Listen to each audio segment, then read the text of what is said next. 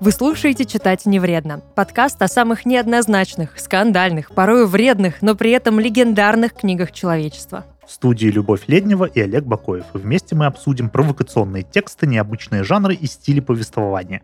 Поговорим о личностях, стоящих за произведениями, и о тех временах, в которых они творили. Спонсор этого сезона – сеть розничных магазинов «Читай город». А этот подкаст мы делаем в студии Red Barn.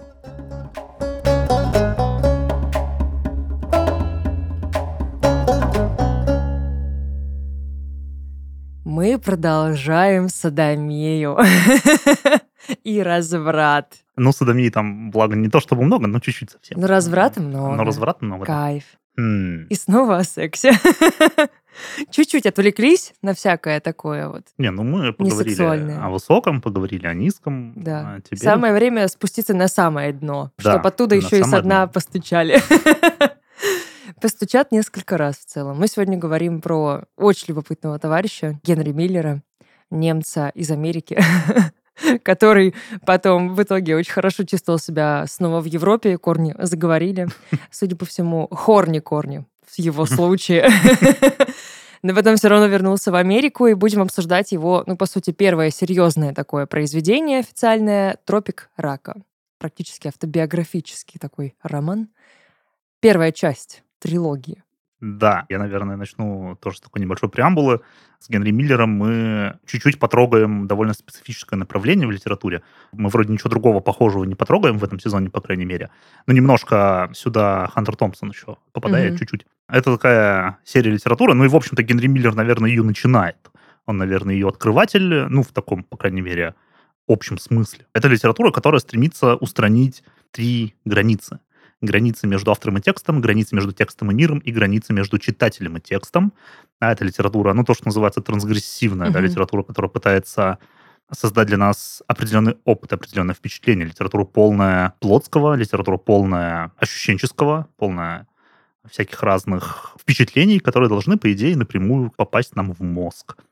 Вот поговорим об этом, насколько это удачно, неудачно. Спойлер, удачно. Великолепно. А, да. Генри Миллер э, хорош в том, что он делает. Очень. Это очень классно. Ну и да, эта линейка, кроме Генри Миллера, это Буковский, это Да а, там вообще очень много потом по там, ним, за ним а, пошло. Да, Жан ребят. Жене, Богоматерь цветов, прекрасный текст. Лимонов, наш замечательный Я для соотечественник. себя еще отметила, что у меня по ощущениям была схожесть с Сартром. В принципе, Сартр был последователем э, Миллера, был одним из тем, кто его потом защищал, когда запрещенкой, Да. развращенной стала его книга. И Сартр, Камю, вот эти вот все ребята тоже любопытные, тоже, которые заставляют тебя пройти через некоторые ощущения при чтении их произведений. Мгм. Они вот его отстаивали, они там подписывали, что Миллер красавчик, наш пацан. Да, я просто хочу сделать такое предостережение. Мы сейчас будем нем говорить, мы будем какие-то вещи из него, наверное, воспроизводить. У меня даже есть пару цитаток. О, А, да. Не, его правда цитировать очень Да, клево. о том, что такое Париж, например, абсолютно прекрасно. да. Я бы сделал что-нибудь такое о том, что такое Питер. примерно такую же. Я просто хочу, чтобы вы держали в уме о том, что это не литература как такового разврата, порока и чего-то низкого. Это литература, которая вскрывает некоторые вещи, доселе не вскрытые в литературе и недоступные читателю, и не отраженные э, в текстах. Вот теперь отраженные. И это круто. Мне еще нравится мысль о том, что он, по сути, в своих текстах пытается выйти за грань своего «я». То есть э, отбросить то, что навязано. Все паттерны, все вот эти культурные коды, которые существуют в тебе, навязанные обществом, образование, воспитание. Вот типа, где я, а где то, чему меня научили. Но когда ты не образован и не воспитан, Да. как Генри Миллер, собственно. Не, ну что, школу закончил, нормально. ну, даже в университете кому-то поучился. Чуть-чуть, чуть-чуть. Но не понравилось. Скучно стало. Там никаких женщин, никаких проституток одноногих. Что там делать? Пошел дальше. Что, удивительно, кстати. Уж казалось бы, что-что американская культура воспевает как место разврата и похоти, так это университеты и колледжи. Но не понравилось Да, но Генри Миллер. Миллер не нашел там себя. В целом, американец. Он там в конце, по-моему, да, 19 века рождается. Парень из Бруклина такой. Да, ну Эм, семья его из Германии приехала да. в США там, за несколько десятков лет до этого, в середине 19 века. Да, действительно, в Бруклине. Чисто такой гангстер. Ну, Бруклин это интересное место, Да. конечно, да, место мультикультурное, место, где оседали всякие э, эмигранты, которые не попали там в первые волны да, освоения Америки и построения прекрасного американского общество мечты. Немцы, всякие итальянцы, китайцы, ирландцы, русские. Такая ми- А, мини-планета Земля в да, одном городе. а, этот, банда Нью-Йорка. есть Да-да-да-да-да. фильм, а, Вот там прекрасно как раз все это показано. Ну, чуть раньше, наверное, но тем не менее. Вот примерно такое место стало пристанищем семьи Миллеров. Ну, он заканчивает школу вполне успешно, ему нравится читать. Родители такие сначала классно, а потом такие, блин, не классно. Потому что они поняли, к чему это все приводит. Ему было неинтересно учиться в общем плане, не считая чтения книжек. Он все свое свободное время посвящал чтению, потом типа такой, ну ладно, колледж там, ну давайте попробуем. Но там нужно было читать не то, что ему нравилось, и в целом делать было там особо нечего, и он просто быстро бросает колледж и куда-то там подается в разные маргинальные какие-то там тусовочки, начинает с людьми знакомиться, его носит сначала по Бруклину, а потом выносит за пределы Америки. Ну да, а, надо еще сказать, что родители — это такие образцовые бюргеры. Да. А, Отец у него портной, а, значит, мать, она, по-моему, не работала. Но это такая очень аккуратная Мгм. немецкая семья, люди порядка, люди работы, они ну, зарабатывают какие-то денежки, семья не нищая, не бедная. То есть они прям такие хорошие люди. Да, вот А, в детстве Миллер с деньгами жил. Пока что. Нормально. Да. Что-то было. Потом уникальный на самом деле человек, просто, который вот, ну нет денег вообще. Вот, не, ну нет, все, что вы сделаете? Ну и не надо. Ну да. Типа, Собственно, в «Тропике рака» он прекрасно демонстрирует, что деньги не нужны, это социальный конструкт, и жилье тебе не нужно. Все, найди кого-нибудь, кто тебя угостит ужином, и выживешь. Ну да, Генри Миллер с точки зрения какой-то социальности ведет, в общем-то, паразитический образ жизни в целом, ну, вплоть до 60-х Ну, годов. когда он- такой анархист, на самом деле? Ну, не анархист, нигилист, а. анархист, наверное, даже больше. Ну, он все просто такое. Еда, м, ну ладно, еда, ладно, да, еда это хорошо. Все остальное фигня собачья. Ну, мы, наверное, как-то еще обсудим связь его образа жизни и его идей, Ну да. насколько она вообще есть. Да. Не является ли его идеей просто результатом рефлексии над тем, как он живет. Но вплоть реально до 60-х годов он э, живет паразитически. В 66 году его романы разрешают к публикации в США, и там уже ну, нормальные деньги ему начинают А это вот 30 лет Да, с 30 момента лет. да. примерно того, как он написал Да, «Тропик рака». а «Тропик проходит- рака» — это 34 год. И все это время он писал, и э, в Америке его тексты не публиковали. А это, кстати, довольно характерная вещь. Она происходит в истории литературы довольно регулярно, когда появляется какой-то классный писатель, и он обычно связан с Америкой, Мгм. и он пишет свои тексты, но в Америке их не публикуют, потому что это трэш, угар и содомия. Ну, как у нас, А, собственно, тоже в да. то время. И все Да, такие, да, да. есть Франция. Вот именно, да, действительно. А, Наши иммигранты-писатели, тот же упомянутый Лимонов, там Мамлеев, которых мы обсуждали, Мгм. и так далее, их довольно много.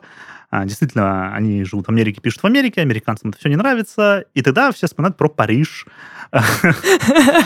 И в Париж Париже... такой, да, мы примем все. Да, французам очень нравится вся эта литература, и там они получают свое первое признание.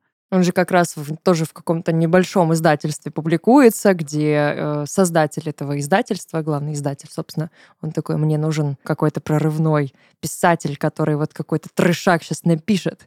И вот я его возьму, как вот у кого-то там есть Джойс, сейчас у меня тоже будет свой Джойс, Да. и вообще здорово все будет. И он так знакомится с Генри Миллером, которого в Париже, в принципе, уже много кто знал, просто потому что ты его кормил? Да, я его кормил, понятно, я тоже. Подпольная богема. Да, человек, который просто где-то ходит по заведениям, спит на лавочках в подъездах, и при этом супер такой умный, интеллигентный, ведет себя хорошо. Вроде бы как постоянно замечен с проститутками, но при этом, ну, как бы Слушай, это... ну а кто не замечен?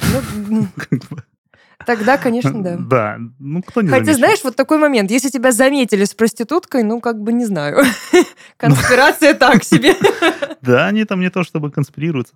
Сейчас же ровно так же происходит, только там не какие-то уличные проститутки, а, а там, ну, какие-нибудь дорогие барышни Ну специальных агентств, заведений. И вот там наши богатые люди с ними на яхтах. Да, А, ну, всем все понятно, и у всех все нормально с этим. да, особые модели. Да, да. Специфически. Эс- Эскорт, услуги, все дела. Нормальная тема, нормальная тема. Ну, Всё просто хорошо. сейчас они целые, ухоженные, а там одноногая. Вот это вот, блин, она мне так запомнилась. А, мы, о, мы вообще поговорим, да, о том, как Генри Миллер видит женщин э, А, и вот проституток. Честно, я удивилась на самом деле сама себе, что вот я закрыла эту книгу и такая, блин, это охренительно. Потому что то, как он относится к женщинам в этом произведении, это очень спорно и противоречиво. И по идее я должна была, наверное, да, в силу там каких-то своих взглядов и просто в силу того, что я женщина, я должна была вот сделать «фу, какая гадость!» сжечь. Как, в принципе, феминистки первой волны это сделали. И ошиблись. Но, но я такая, блин, это так круто! Я, я хотела перечитать сразу это произведение. Да, ну вообще Генри Миллер обожает женщин, конечно. Да. Он, он их любит. И у него их было много. Да, и это, собственно, часть его политического образа жизни. Да. Генри Миллер живет за счет женщин. Буквально. Да, это, Они конечно, его содержат.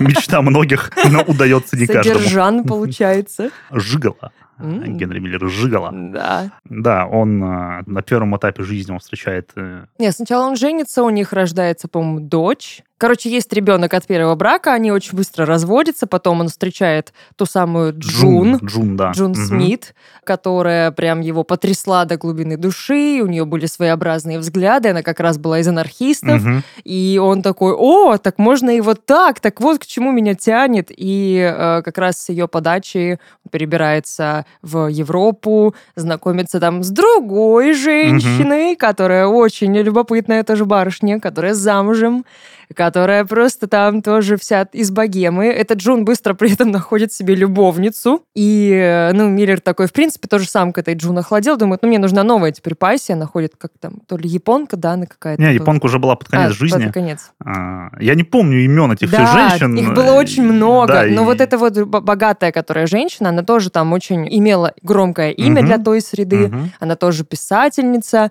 она там, ну, со всеми знакома, с кем нужно быть знакомой, она его и продвигает, она его пропихивает э, куда нужно, знакомит с кем нужно. Говорит, пиши, я буду давать тебе деньги, ты пиши. Она же даже своему мужу говорит, да я это написала, ну я, я.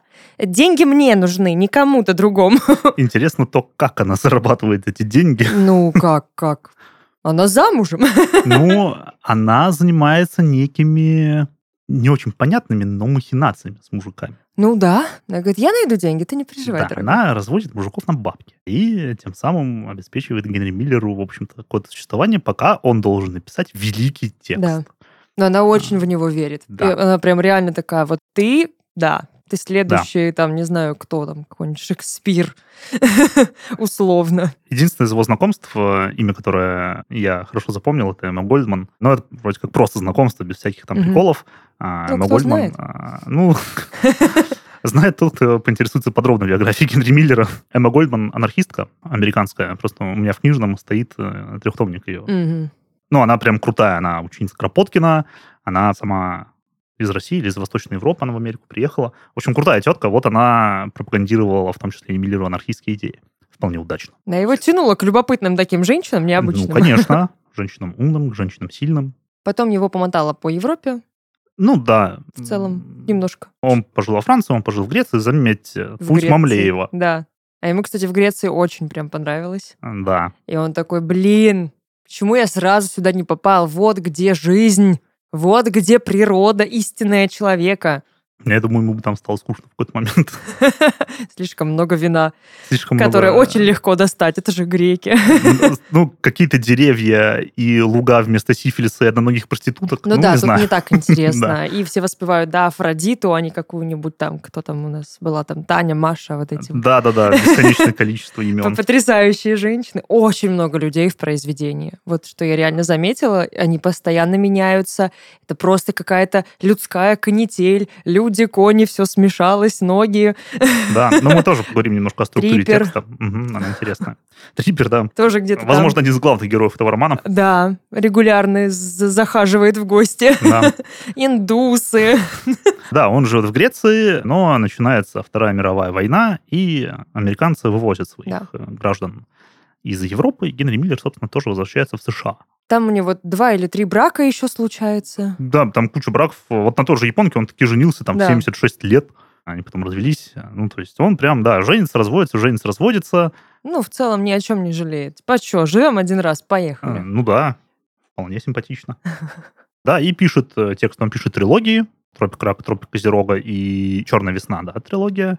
Потом этот А, Сексус, Нексус э, и... кто-нибудь еще. а, Да, тоже трилогия, он там пишет еще всякие разные тексты. Ну, в общем-то, это все не имеет такого хардкорного фурора, Да. конечно, как Тропик Рак. Его центральный текст, и, в общем-то, исследователи, тоже Астав Цатуров э, пишут о том, что, наверное, все-таки самое интересное, что написано Миллером, это его письма. Мгм. Его письма к друзьям, его переписка очень э, интересная, очень яркая.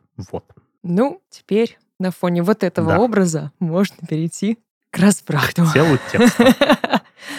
В центре у нас Париж. Давайте начнем с цитаты про Париж, Давай. потому что Ну, это сразу погрузит э, Да, нас да, в а, атмосферу. действительно, вот э, то, о чем я говорил в начале, о всех этих литераторах э, трансгрессивных, для них город это вообще всегда очень важно. Мгм. У того же Жан Жене, тот же самый Париж, это тоже очень важный персонаж, важное место действия. И то, как они видят город, это довольно прикольно. Это то, что вступает в конфликт с нашими э, такими общими представлениями. Ну да, есть же стереотипы Да. у каждого города, там, да, Париж Да. город любви, Да-да-да, и, любви, и Эйфелева Миллер такой, башня. ну так-то да, Да, ну, но какой? но что вы знаете о любви? Да-да-да, Да. смотря что для вас А, любовь. вот давайте кусочек из Тропика. Улицы Парижа были моим убежищем. Никто не может понять очарование улиц, если ему не приходилось искать в них убежище, если он не был беспомощной соломинкой, которую угонял по ним каждый ветерок. Вы идете по улице зимним днем и, увидев собаку, выставленную на продажу, умиляетесь до слез. В то же время на другой стороне улицы вы видите жалкую лачугу, напоминающую могилу, а над ней надпись «Отель Заячье кладбище». Это заставляет вас смеяться тоже до слез. Вы замечаете, что повсюду кладбище для всех. Для зайцев, собак, вшей, императоров, министров, маклеров, конокрадов. И почти на каждой улице отель де лавенир, гостиница будущего что приводит вас в еще более веселое настроение. Столько гостиниц для будущего и ни одной для прошлого, позапрошлого, давно прошедшего. Все заплесневело, загажено, но топорщится весельем и раздуто будущим точно флюс. Великолепно. Такая панорама, например. Нет, на самом деле это реально стоит прочитать ради того, Да. как он все это описывает. Язык просто великолепный, да, и очень пе- живой. перевод хороший. Да, и перевод очень живой, очень подвижный, очень точный, хлесткий, грубый местами. Если вы ханжа, ну, наверное, не стоит туда лезть. Ну, Это- да нет, наоборот. Это будет очень специфический А, опыт. Наоборот, если вы нас слушаете, и э, а, ваше представление о мире сопряжено с какой-то жесткой, глубокой, высокой моралью, вам необходимо погружаться в эти тексты. Ну, потому что, Ну, они сотрясают, конечно. да, то есть, во-первых, вы сможете подвергнуть ваши взгляды критике, что всегда Да. хорошо, и в этой критике сможете их отстоять, Мгм. что еще лучше, а можете изменить. А во-вторых, э, просто увидите контраст, и это прикольно. Иметь контрасты всегда прикольно, это делает мир сложнее, интереснее. Ну, это в любом случае опыт, который, ну, кому-то будет необходим, кто-то прочитает такой, ну, ну, Сейчас меня чья-нибудь антиверующая мамочка в ночи пырнет ножом за то, что ее дитятка. Ну, слушай, у нас есть ограничение у этого подкаста Кстати, да, возрастное, 18+, поэтому, да, строго по- поэтому тут уже, ну, каждый на своей совести, каждый Да. взрослый ответственный человек и сам принимает все свои решения взвешенно. Мы надеемся, в крайнем случае нет. Давайте честно, мы в школе читаем литературу, написанную очень взрослыми дядьками, депрессивными дядьками, поэтому Да. Да, ну и напоминаю, литература 20 века. Да. Литература Да. зла. А это вообще самый такой вот прям расцвет какой-то реально маргинальной культуры. У нас описываются 20-е, 30-е годы. Это вот прям, это Монмартр. И он там вот прям... Вот мне не хватило, знаешь, чего в этом произведении? Абсента. Абсент. Вот его вообще не было. Они там бесконечно хлещут вино, Да. но это слабенько, да, Для слабенько. человека, у которого вообще нет денег, и который просто перебивается где-нибудь с кем-нибудь, неважно, дайте поспать и просто дайте кусок мяса, абсент гораздо дешевле. Полыни гораздо больше, чем винограда. Да, ну вот винище. Ну, возможно, просто, да, тоже вино не самого лучшего было качества. Не, ну он, он там делает разницу, он там где-то указывает, что иногда они пили какое-то дорогое вино, иногда они пили шампанское. Ну, смотря, короче, с кем А, он да, там Да, зависал. но это все зависит от того, Да. действительно, где он тусуется. все произведение, по сути, построено на том, что э, его герой лирический, собственно, он сам. Мы сразу понимаем, что героя зовут Генри Миллер, он этого не скрывает. Правда, все его друзья называют Джо, потому что он американец. Ну, что вот это запоминать? Ну, кстати, имена своих своих друзей он изменил. Да, опять же, это автофикшн, это Да. автобиографическая проза, очень реалистичная. Ну, э, просто но друзей он друзья пощадил. представленные в таком свете, что лучше да. я изменю ваши имена. Там, кстати, этот, который Ван Норден Мгм, был, а, его друг такой Самая говорит. душная собака в этом романе. Он говорит, я тебя умоляю, не выставляй меня человеком, который просто постоянно сношается и больше ничем не занимается. Генри Миллер. Ага. обязательно. Ага. Его монологи, да. Мы, наверное, сейчас тоже как-то обсудим его монологи этого Ван Нордена, потому что это Нет, он, жестко. он очень круто описывает этих М. персонажей. Они безумно живые, они безумно правдоподобные, они все яркие. Потому что люди абсолютно действительно не похожи друг на друга. Это то он живет у русских каких-то непонятных грузчиков, то он живет у индуса, который там ну, пытается насиловать десятилетнюю девочку, то еще у кого-то, то там экономка, которая бесконечно беременеет от всех подряд, и ее увольняют, то еще кто русская княжна, княгиня Маша, у которой трипер, то кто-то еще. Боже! А, Несмотря на то, что вы вряд ли бы хотели оказаться в этих обстоятельствах. Со стороны вот так. Да. А, Если у тебя есть где жить, если у тебя есть деньги, и ты, наверное, можешь позволить себе презервативы. Вот так можно понаблюдать. а, Да, это праздник жизни, конечно. Да. Это праздник жизни, жизнь кипит, и это некоторое мастерство богемного человека. Мгм. Да? А Чем богемный человек отличается от небогемного в этом смысле? Я мог бы написать такой текст примерно с такими же реальными персонажами. И по большей части это были бы абсолютно скучные люди. Да? Ну, ну, у меня есть свой пул, короче, безумных историй, но в целом это были бы довольно скучные люди. Но люди, которые окружают Генри Миллера, или того же Лимонова, или того же Буковски, это интересные люди. Очень. Да. И это действительно, ну, реалистичные люди, да, это действительно выпукло описанные люди, и это люди, которые, ну, имели место быть. Да. И надо отдать ему должное, да, иметь знакомство и общаться с такими людьми, это прикольно. Самое, наверное, уникальное и прикольное для меня было это то, что, ну, он просто слоняется по Парижу. И он заводит бесконечно новые какие-то знакомства. Фланирует. Да, там то появляются какие-то люди, то они просто уходят на задний план, то ему кто-то надоедает, он перестает с ними общаться. Ну, как будто бы, знаешь, как будто он вершит эти судьбы, как будто бы они тянутся к нему, а не он зависит от них. Ну, и так и А есть. он буквально живет за счет всех этих людей.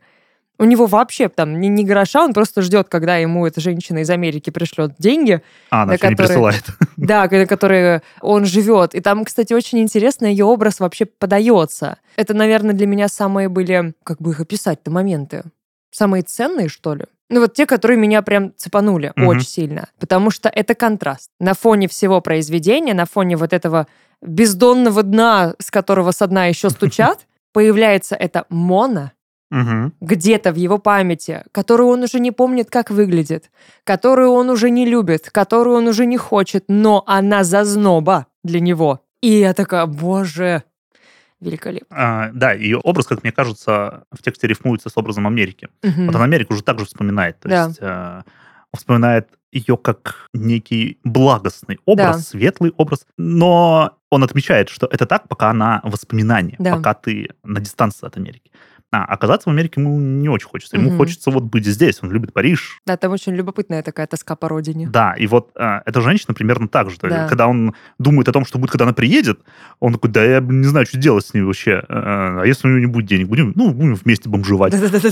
Но когда он думает о ней на дистанции, да, это некий э, такой светлый, очень далекий образ. Там даже, по-моему, в принципе, одновременно возникают эти два образа, Мгм. Мона и Америка, они там связаны друг с другом. В тексте, ну, нет сюжета, да, Да. в классическом Ну, это смысле этого просто слова, как да, фабулы. Дневник, можно даже так Да, да, сказать. это действительно дневниковое, или даже тоже Двадцатуров отмечает, что как будто бы немножко эпистолярное, да, как будто бы письма тоже. такой поток сознания. Ну, не поток, там есть немножко, да, элемент сюрреализма, но это не совсем поток сознания, по крайней мере, в таком джойсовском каком-то смысле. Ну, да. близко. Это не поток сознания, это поток мира, да, Ну, это поток да. вещей. Он, он А. просто пропускает все через Да. себя и, и выдает, показывает, как это все есть. Да-да-да, да, это поток явлений, а, отраженный в а, тексте. И в этом потоке, да, бесконечно сменяются люди, бесконечно сменяются места, а, ничего ясно не фиксируется, кроме стояков. Сто- Стояки там очень фиксированы, Да, их можно просчитать. да. И триперы тоже. да, и триперы. Но все остальное, оно именно поток, оно проносится и остается где-то позади, а герой и мы вместе с ним переходим к каким-то новым ситуациям, новым феноменам, которые тоже остаются потом позади. И вот этот текст, он такой э, текучей структуры. Да. Говорят, что книги — это самый выгодный способ путешествовать. Вместе с героями можно прогуляться по улочкам Парижа, облететь вокруг света за 80 дней, спуститься к центру Земли или отправиться за сокровищами в непролазные джунгли Южной Америки. В рубрике «Место действия» мы рассказываем о городах, странах и примечательных локациях, которые повлияли на автора произведения или его персонажей. Так вы сможете живее представить место действия книги и получите еще больше удовольствия от чтения. Эту рубрику мы подготовили вместе с нашими друзьями из «Читай города». Отправляемся в путь.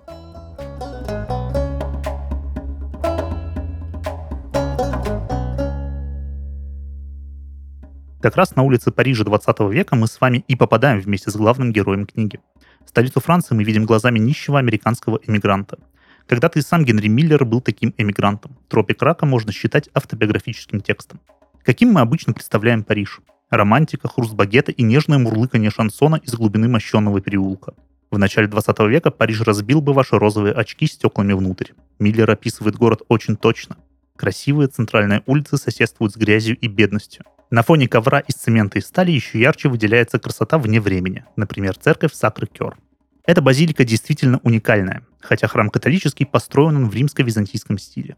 Вместо традиционных для готики стремящихся вверх линий арок и витражных окон в Сакрекер можно узнать черты вполне привычных нам православных храмов. Купола у базилики круглые и похожи на луковицы. Архитектура Парижа действительно уникальна. Город стоит посетить хотя бы для того, чтобы увидеть музей современного искусства Франсуа Пино, отель Гемар или жилой комплекс Органы Фландрии. Но есть еще один город, где соседствуют наследие разных веков и культур. Это, читай, город. «Читай-городе» огромный выбор книг. От подросткового фэнтези до серьезной профессиональной литературы. Если хочется услышать шелест страниц и почувствовать запах новых книг, приходите в один из розничных магазинов по всей стране. Продавцы-консультанты найдут литературу по любому запросу. Если вы уже выбрали историю для читательского путешествия, забронируйте экземпляр в интернет-магазине «Читай города», и тогда он точно будет в наличии в розницу. Или заказывайте на сайте с бесплатной доставкой в ближайший магазин. Кроме книг в Читай-городе есть констовары, игры и даже наборы для выращивания декоративных растений. Можно разделить увлечение с героем любимого романа и не ограничивать себя только чтением. Для самых искушенных в магазинах «Читай города» проходят встречи с авторами, а на сайте можно купить книгу с автографом писателя.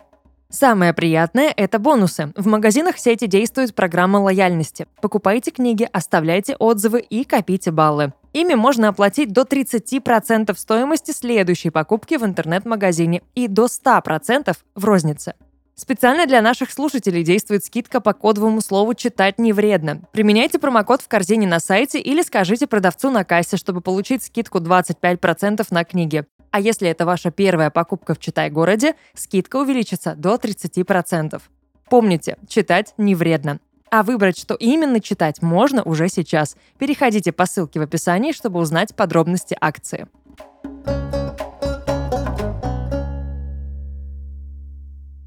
Есть несколько якорей в этом тексте, которые не дают ему развалиться на куски, помимо стояков и сифилиса. Да, это с одной стороны, вроде как дихотомия, да, как бы такое противопоставление мужчин и женщин. Угу. Но, с другой стороны, у меня складывается впечатление, что это примерно одно и то же, на самом деле. Да это какой-то гомункул просто там бесконечный. Парижский гомункул секса. Ну, да, в общем-то, алхимический да. андрогит. Ну да, так и выходит. Там, в принципе, даже есть тоже персонажи. Я почему-то очень много с Мамлеевым проводила вот параллели, пока читала. Особенно этот Ван Норден. Я уже не вспомню, как зовут нас героев э, у Мамлеева, но вот, вот тот человек, который пытался с, вот сам с собой воплотить да, высшее да, я, понял, я да. прийти вот к этой бесконечной любви к себе, я такая, блин, у них много общего вот тому персонажу, герою Мамлеева, многому может научить вот этого Ван Нордена. Этот все ищет, ищет бесконечно, ищет, ищет. Но очень классная у Ван Нордена была позиция.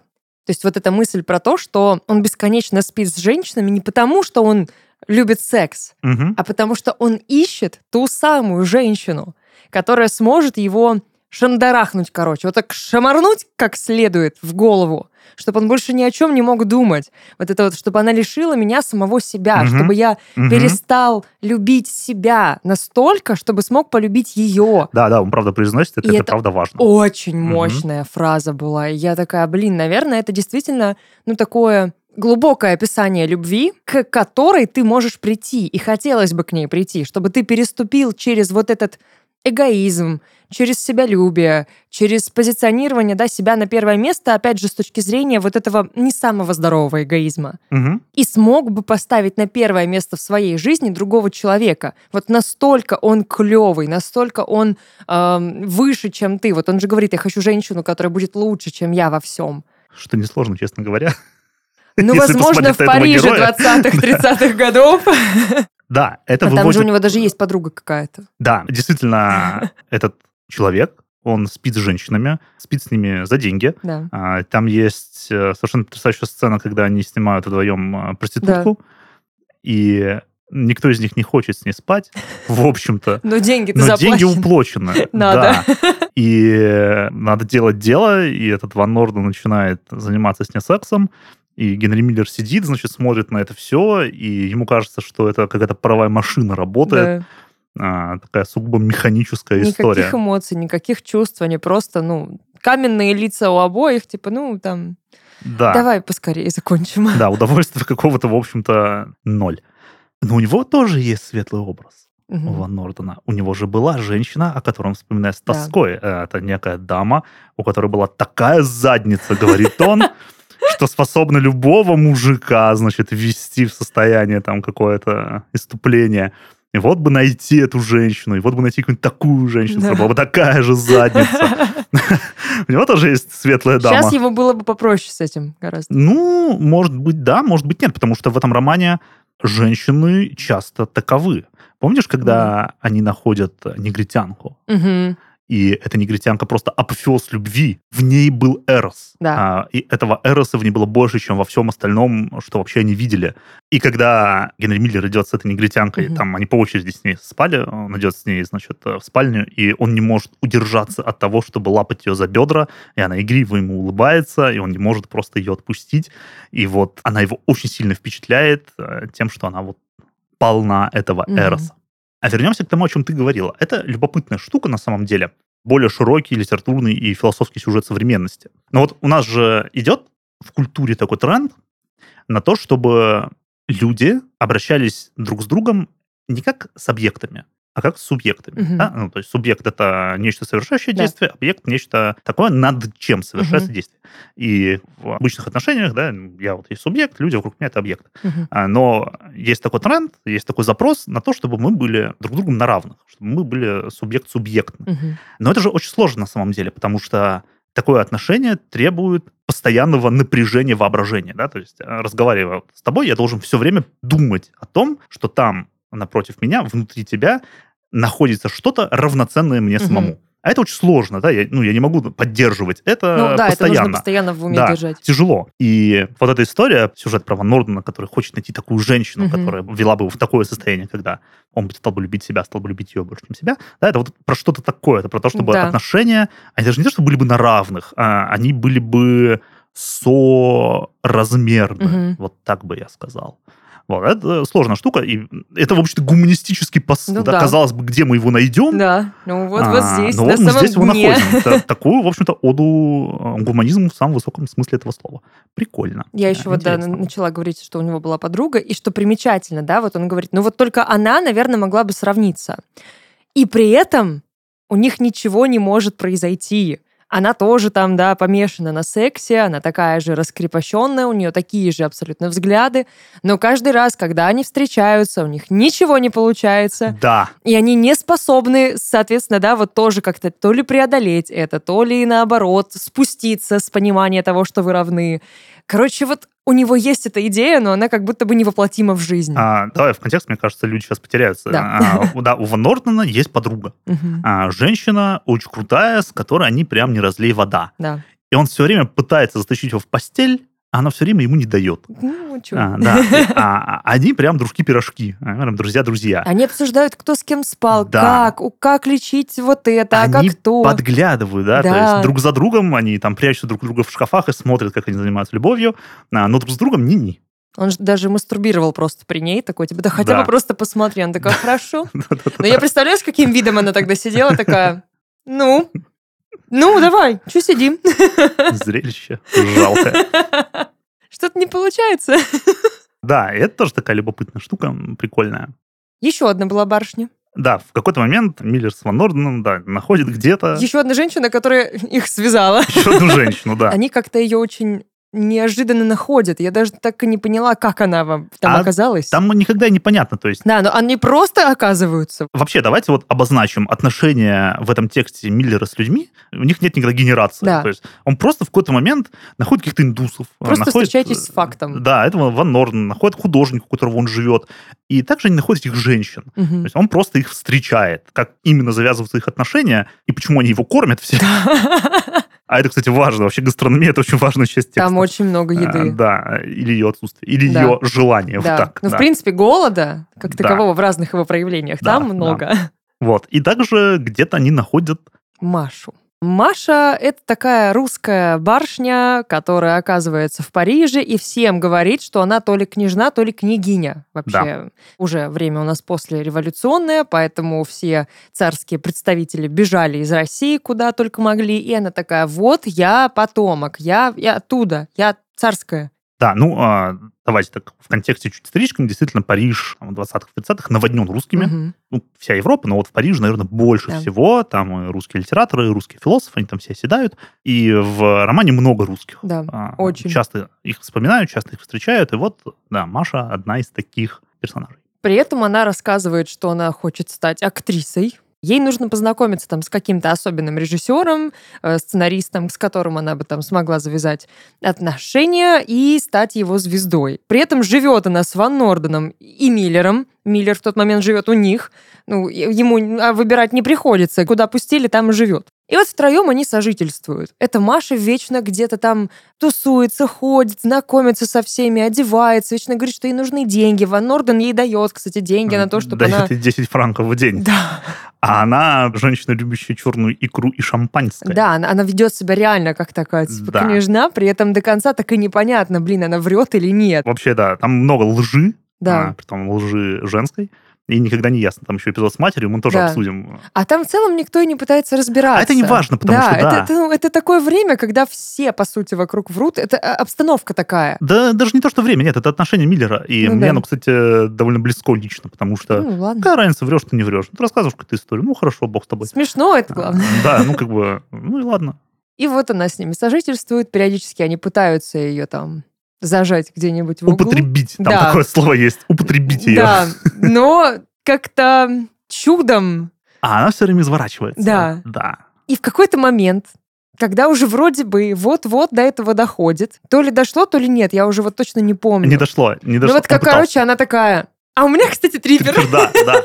Это тоже очень неплохо описывает вообще все произведение. Мгм. Вот эти бесконечные попытки, какие-то препятствия, проблемы. Опять же, да, то одно, то другое, то третье, то понос, то золотуха. А там буквально иногда там гонорея описывается, Но они, еще да, они все болеют там Да все там бесконечно всеми болеют. болезнями любви. Причем Притом- в какой-то момент там появляются презервативы. Да, этот Ван Норден приобретает себе Это вообще было неожиданно. крепкий презерватив Это было супер неожиданно на фоне всего произведения. Я такая, сейчас? Серьезно? Вовремя. Ну да, это уже во второй половине текста. Да-да-да. Интересно еще само отношение к сексу. Да. То есть они все, что женщины, что мужчины, что за деньги, что не за деньги, они все как-то довольно равнодушны к этому Да, процессу. ну типа, ну оно просто как для галочки нужно раз в день. Да, всё. оно происходит, э, да, вот как, например, действительно в доме индусов, Мгм. где живет Миллер, живет гувернантка, и этот хозяин дома индус просит Миллера не шалить, но, естественно, Миллер идет шалить. Конечно. А, да, и он затаскивает ее в какое-то помещение, они там совокупляются, и она рассказывает ему грустную историю о том, что она постоянно попадает в такие ситуации, беременеет, рожает. Но как бы сама вот эта ситуация совокупления, ну как бы Они просто сделали это. Да. То есть не то, чтобы ей как-то сильно этого хотелось или ему, да не то, чтобы кто-то был против, такие, ну, окей. И это вот там примерно так и происходит, кроме отдельных случаев, типа негритянки. Вот это Да. когда прям очень хочется. Да. Там есть такие действительно барышни, которые вот поражают фантазию Да, да. и вот в самое сердце, в самые чресла проникают, скажем так. Те самые лолитовские. Хорошая у нас такая кольцевая И, ну, и поражают огнем. Да. И потом приходится Огонь. лечиться. Огонь, да, через. Мне еще очень понравился момент, когда тоже он познакомился в баре с какой-то проституткой, ему было нечего там есть. Последние какие-то там деньги лежали, и они идут к ней. Причем он особо не хочет. Но он на нее только посмотрел, ну, типа, ну ладно, вроде бы как повела к себе. И сначала думает, что она не проститутка, что просто какая-то ба- барышня-гостья. И они идут к ней, куда-то поднимаются в квартиру повыше, а, у них все случается. Она такая, милый, я сейчас приду. Спускается куда-то там на этаж ниже. Он такой, так, пахнет сутенером, нужно валить. А, не, не, кстати, да, это, это прикольная сцена, но у него были деньги в этот момент. Да, чуть-чуть. Да, у него, А он не, же не ей... за- чуть-чуть, у него там было несколько сотен франков, и он боялся, что она украдет их. Да. И в итоге украл у нее. Это комплексная сцена, то есть э, он получает эти деньги, Да. и он идет в ночи, и сначала он встречает какую-то сумасшедшую, Мгм. какую-то девушку. А, да, она рассказывает, что ей там, у нее нет денег, но ей очень нужно. Да, и она называет его «мой господин», Да-да-да. «пожалуйста», там. И он такой, о, боже. И он, да, «А я, господ... я господин. Ну, О. раз я господин, тогда пожалуйста. И, ну, он отмечает, что у нее какое-то какое-то безумие в глазах, и Да. она неправильно носит шляпку. Да. Интересно, как. Да, и он как бы дает ей денег и пытается, значит, э, ну, к чему-то склонить, а она такая, мой господин, вы неправильно поняли, просто нужны деньги. Да». А, Ну, и он как-то расстается с 50 франками, идет дальше. И вот он находит вот эту девушку Да. на танцах, Мгм. на танцах, и она ведет его к себе действительно в квартиру, и он удивляется, то есть он говорит, пойдем в гостиницу, он говорит, нет, у меня есть своя квартира, Да-да-да. пошли туда. И, значит, у него в этой квартире чистые простыни, там все дела. А, и, Все она, готово. и она вроде как не проститутка, она вроде как намекает на то, чтобы он дал ей денег, Да. а, когда он говорит, что денег нет, он говорит, пошел вон нищий, и он говорит, ладно, на самом деле есть, на тебе 100 франков, и она их забирает, кладет в сумочку, и действительно она все время бегает на первый этаж что мама там. этой квартиры, да, там умирает мама, говорит она. И мы не знаем, тоже правда это или нет. Сначала Миллер думает, что там сутенер, а, думает, что она хочет его обокрасть, но потом он думает, блин, а если реально мама умирает, а мы тут, значит, порев устраиваем. Как-то нехорошо э, над умирающей мамой это Да. порев устраивать. А, И он решает сбежать. Да. И он видит, что эта сумочка осталась, лежать в комнате, заглядывает, достает свои 100 франков. И забирает еще мелочь, которая Да, там у нее изначально была. Выгребает мелочь, э, одевает штаны и... Ну, и раз мама все равно умирает, там уже не надо. Да, да, да, да, да, да. Да, и он прям идет, реально, он доходит до какого-то бара и думает, ну, наверное, мама уже умерла, и деньги ей больше не нужны. Это на самом деле очень классно возвращает нас к той цитате, которую ты читала про Париж, да, что вот бесконечное какое-то Кладбище, кладбище. да. Действительно, это вот соседство вот вроде бы этой буйной жизни, но при этом и буйной смерти. Что вполне, да? Да, м, Потому что логично. даже вот те же бесконечные какие-то инфекции, которые они подхватывают, это же тоже буйство смерти Мгм. близкой. И оно вот так все завязано, это все вот такой симбиоз какой-то безумный, без абсента. А, Пожалуй, их отношение к триперу выражает та самая княгиня, которая говорит, ой, да ладно, бывают вещи посерьезнее. Например, задержка. Да-да-да. Это такая проблема, конечно, ее решить сложнее. Судя по тому, как они справляются с трипером, там. Ну, я полагаю, да, там какие-то довольно суровые средства. В целом у нас э, персонаж Генри Миллера, и он сам... У него есть попытки зарабатывать деньги самостоятельно. Он там то корректором в американском издании каком-то работает, то его потом увольняют, потому что штат сокращают, то потом его приглашают учителем в какую-то частную школу, частный университет, колледж, ну что-то Мгм. такое около. И ему приходится уехать вообще в другой город. И ему там супер скучно и холодно, потому что в его коморке, где он живет, нет никакого отопления, и он там мерзнет. Но он такой, ну, в целом пофиг, потому что меня тут кормят. Мгм. Все, нормально. Хотя бы вот есть время, когда он стабильно ест. Но есть только проблема, что э, там довольно ранний ужин, и он очень быстро хочет снова есть ночью, и он не может спать, потому что холодно, он проголодался. И вот это вот его больше всего раздражало.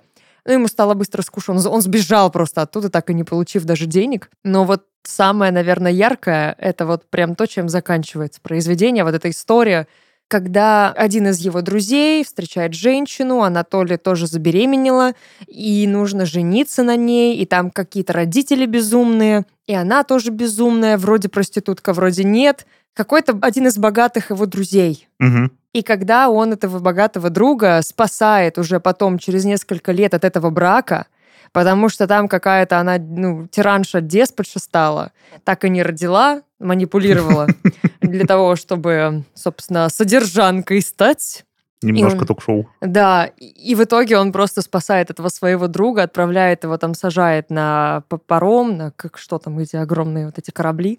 Короче, на Титаник сажает его, отправляет в Америку. Круизный лайнер. Да, и забирает при этом все его деньги, говоря, я, конечно, передам их ей. Ну, это, это твои деньги для извинения. Типа, я сбежал, ты извини, но вот все деньги. Никаких денег он не передает, забирает их себе.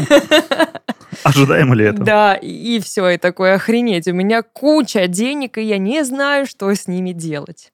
Вообще про женщин складывается впечатление, что женщина у Генри Миллера это, ну, что-то отсылающее к, наверное, мифологичности. Мгм. Притом от мужчин такого вообще нет. Хотя, казалось бы, в целом они ну, примерно равно себя там все ведут. Они все похотливые, адские, голодные животные, которые занимаются тем, чем они занимаются. Ну, суккубы такие ходят А, по Парижу. Да, суккубы, инкубы. Но акцента на вот этом плотском телесном у мужчин нет, а акцент на плотском и телесном у женщин есть. Да? Миллер очень подробно описывает женщин, описывает половые органы, описывает, как они выглядят, да, как а, там пишут, что когда он сравнивает одну из них с ослицей, которая постоянно Мгм. ищет удовольствий, и нет в мире фалоса, который смог бы ее удовлетворить. Или когда он пишет о том, как его собственный фалос, и он, конечно, пишет, что он большой и а, очень стоячий, а, разглаживает складки женского влагалища, утюжит. Там. Ну, в общем, а, очень много подробностей, и очень много плоти, и очень много акцента на избыточной плоти, да, Мгм. то есть в отличие от там каких-то других женских образов, там, других авторов, это не стройные, красивые барышни, у них нет Это изящных... не та аккуратная Лолита. Да, Лолита там, ну и так далее. А, у них нет, э, как любят у нас в русской классической литературе, а, изящных щиколоток Да-да-да-да. а, или коленок, Для аккуратных усиков над А. верхней губой, как пишет Бродский, да, Карениной. а а зачем нам дева, раз есть колено? А, вот Миллер это все не про то. Это все про Ну, здоро- здоровенные бедра, сильные руки, какие-то мощные ноги. Э, Вот такая фактура, которая лично меня отсылает буквально к какой-нибудь Венере Виллендорфской, да, к Да, я то- я палеолитическим тоже вот этим фигуркам, к такому мифологизированному, Ну, про образ такой прям богини-матери, которая, материнскому, да. да. При том, что, ну, судя по всему, да, вот этот образ, это первый божественный образ в человеческой культуре. Мгм. да, греческий культ Диметры или греческий культ Кибеллы а, явно отсылают таким архаическим Мгм. древним культам, которые, вот, наверное, впервые возникли как какой-то предмет поклонения. Вот женщина. Еще в а, Египте, на самом деле, первые такие фигурки с очень округлыми бедрами и очень ярко выраженной грудью Ну, появляются. Африка и Ближний Восток вообще родина Ну, да. человеческой культуры, в принципе, понятно. И вот кажется, что миллеровские женщины, они вот к этому вообще отсылают, Мгм. к проматеринскому, всеобъятному или необъятному а, женскому началу. Генри Миллер много читает. Да, И в «Тропике рака» много литературных отсылок. да. А, выкупить их все лично мне не представляется возможным, потому Нет, что а там я, просто... я просто не знаю, например, там английскую, американскую литературу Мгм. достаточно хорошо для этого, там Но французскую. на русскую литературу там тоже есть отсылки. Да, на Там русскую. много Достоевского. Достаточно. Ну и вообще, Достоевский, это же, пускай не один из родоначальников, но один из таких базированных писателей дна. Мгм. Да, вот Сонечка Мармеладова, Да. да. вот она как бы самая низкая, но при этом Вот вознесшаяся. Мне кажется, с Горьким прям Миллер бы забухал нормально так. Да, да. Хотя, не знаю, понравился ли бы ему пафос Горького, да, вот там Дан какой-нибудь, Ну да. обрывающий сердце. Но в целом Но по дно- фактуре, да. Извините, я думаю, Мгм. если бы он дно увидел, такой, о, моя тема, я бы там затусовался просто. Классно. Да, там много литературных вещей всяких. Они там вспоминают Курца. На Меня это очень порадовало. Я не помню, мы вспоминали Курца, когда мы говорили о «Повелителе мух». Наверное, нет, но это важная штука. «В сердце тьмы» роман, э, фильм «Апокалипсис сегодня», английский. Такой классический роман путешествия о людях, которые колонизируют африканскую страну, поднимаются по реке и, в общем-то, сходят с ума. И там вот этот Курц, совершенно впадает в адское безумное кровавое буйство в процессе этой колонизации. Вот они вспоминают этого Курца. Ну и да, разных других литературных героев. Это я просто ну, обратил внимание. В некотором смысле, кстати, роман образовательный. Я, например, не знал, что у сумчатых э, парные половые органы. А потом пошел, после этого романа пошел погуглил. И действительно, у сумчатых парные половые органы. Круто. Да. Немножко им завидую. Ну, на этой, наверное, прекрасной такой позитивной ноте мы и закончим. Собственно, это был подкаст «Читать не вредно». Подписывайтесь на нас на всех популярных платформах и не забывайте оставлять комментарии. Всем арвар. Всем пока.